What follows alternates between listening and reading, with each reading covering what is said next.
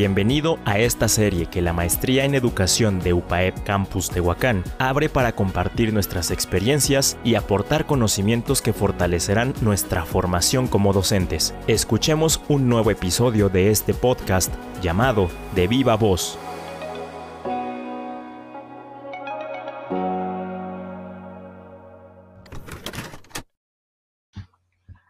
¿Qué tal? Soy una maestra de organización multigrado. Tengo precisamente tres años de servicio. Una situación muy difícil que yo enfrenté es al ingresar al magisterio a una escuela multigrado. No tenía mucho conocimiento de cómo trabajar con grupos de diferente grado. Asimismo, cuando llegué a mi primer consejo, en la cual se estaban organizando para regresar a clases, posteriormente en automático me dan los grados de quinto y sexto fue algo muy impactante en mi caso porque no es lo mismo llevar a cabo una práctica durante tu formación docente al ya tener como responsable a un grupo y dar resultados a tus autoridades.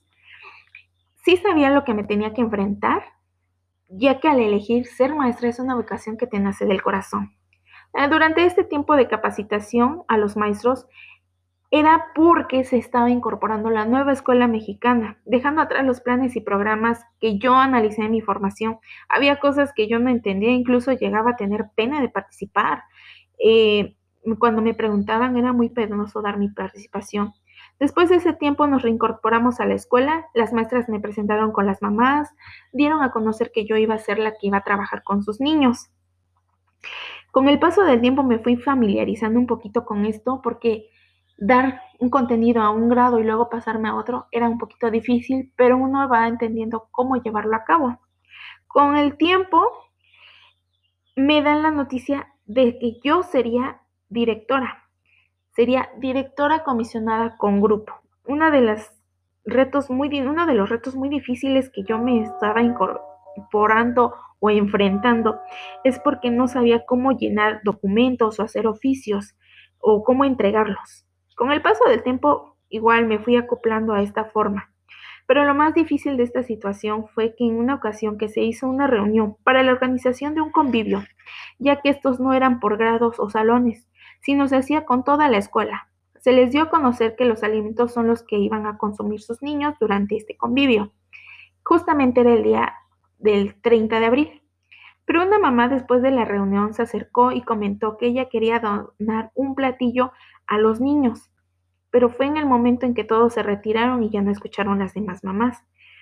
Esta propuesta solamente se colocó en la pizarra de la escuela y se dieron a conocer los platillos. Posteriormente las mamás llegaron a observar este, lo el contenido de esta pizarra y se acercaron conmigo y me dijeron que no, que no estaban de acuerdo que una mamá diera o donara ese platillo. Y me dijeron que no estaba plasmado cuando se realizó la reunión, que posiblemente se les tenía que pagar a la mamá y que se sacó de la cooperación que se obtuvo para los aguinaldos de los niños. Entonces fue muy difícil porque no sabía cómo enfrentar a este conflicto, tenía mucho miedo que a lo mejor llegaran a reportarme. Estás escuchando de viva voz. Todas estas experiencias compartidas seguro aportarán mucho a tu formación como docente. Quédate con nosotros hasta el final de este episodio. Continuamos.